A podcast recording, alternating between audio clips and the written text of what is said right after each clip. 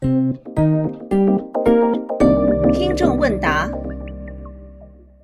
听众幻影二三三问，他说啊，他有一个问题：现在的人工智能技术不断进步，那当机器人有像人一样的思考能力的时候，会不会成为一种新的生命形式呢？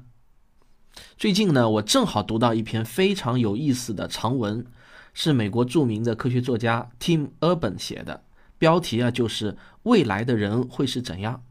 这个作者说啊，在人类发明语言之后，我们这个物种就与其他物种产生了本质的不同，因为有了语言，经验就可以得到广泛的传播，这就意味着前人的知识积累可以装进后人的脑袋里面。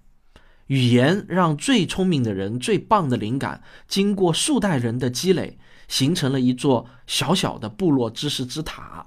每一代后辈都能把这座知识之塔。装进自己的脑中，成为自己人生的起点，还能把这座知识之塔越建越高。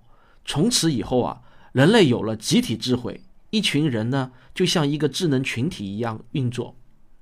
时间到了公元前一万年，最早的城市出现了，人类的语言能力也已经很发达了，但口口传播的交流模式显得太过单一而落后，知识的积累只能存在于人类的记忆中。于是呢。人类就开始把记忆啊记录在物件上，使得知识能够长久的留存，这就是文字。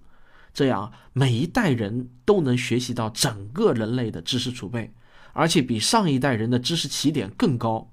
于是呢，人类就开始了飞速的进步，文字传播的星星之火开始燎原。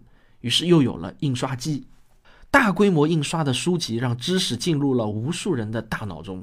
教育也变得触手可及，人与人的沟通可以张嘴，也可以动手。人类作为一个种族，骄傲地屹立在了动物之林。人类也越来越像一个联合体一样行动。人类的知识储备是这个联合体的脑，而每个人则是脑里的一个神经元。这样的联合体，就是作者称作的人类巨灵，灵魂的灵啊。那么，人类巨灵创造出了很多让自己骄傲的发明。他把牛力车发展成了火车，把马拉车变成了汽车，灯笼变成了电灯泡，手写变成了电话通信，工厂工人变成了工业机器。曾经有人在二十世纪初的时候说，或许人类再也没有什么可以发明的了。结果啊，却是被啪啪的打脸。到了二十世纪中期，人类开始有了最有野心的发明。这个是什么呢？它开始啊很大，可以占满一整间屋子，后来呢就小到可以装进口袋了。它开始很慢，比五岁的小朋友做算术题更慢。后来啊就快到一万个珠心算的高手也是望尘莫及了。它开始呢有很多的接口和电线，后来啊除了电源线，基本就无线化了。我想你已经猜到了，这就是计算机。现在你的口袋里面或许正装着一部智能手机，这个。就是一部功能强大的计算机，全世界的计算机都可以用节点通信，这些节点就组成了一个新的联合体。我们可以把这个计算机构成的网络称为计算机巨灵。如果说大力水手吃菠菜力大无穷，那么计算机网络带来的巨大创新就是给我们人类灌下了一个集装箱的菠菜。但是现在。还有一类脑力劳动是计算机不能代理的，那就是思考。人类巨灵深知自己创造的一切都源自于人类能够独立和有创造性的思考，而大脑的终极扩展其实是一个能够自己思考的工具。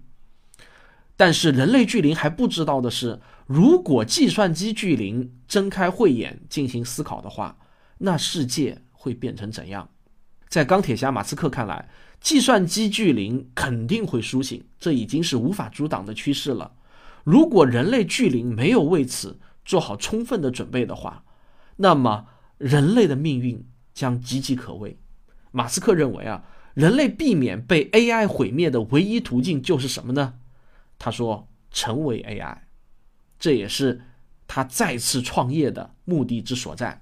以前马斯克做的每一件事情。其实啊，都是在重新定义人能够做什么。比如说，他创办 PayPal、特斯拉、SpaceX，基本上都是在延展人类能做的事情的可能性。但是这一次啊，他希望重新定义未来的人会成为什么。马斯克这次创立的这家公司呢，叫 Neuralink，也就是神经连接的意思。他这次的目标啊，是要发明一顶魔法帽，让人的大脑和机器实现真正的融合，就好像钢铁侠的那套战衣一样。这听上去啊，相当的大胆，甚至有点疯狂。但是这件事情真的能够做成吗？我们的大脑真的有可能可以与计算机融合吗？答案是啊，完全有可能。如果你想进一步了解这篇文章的内容，想知道以下这些问题的答案：人类的大脑的基本工作原理是什么？脑机接口怎么工作？目前的脑机接口能做到哪一步？马斯克的 Neuralink 公司的目标又是什么？马斯克对人工智能的看法是怎样的？未来的人会成为怎样的人？我们戴上魔法帽能做些什么？如果你想知道这些问题的答案，你可以下载一个叫墨子学堂的 APP，上面有一个我们科学声音的专栏，叫“科学大视野”。本周呢，我主持的节目就专门谈以上这些问题，欢迎大家订阅。另外，科学声音龙门阵栏目马上还要播放一期节目。也是专门谈人工智能对人类的威胁的，在那期节目里头，我会谈我们人类未来的走向，也欢迎大家搜索“科学声音龙门阵”收听我们的节目。好，本期的听众问答就到这里，感谢大家的收听，我们下期再见。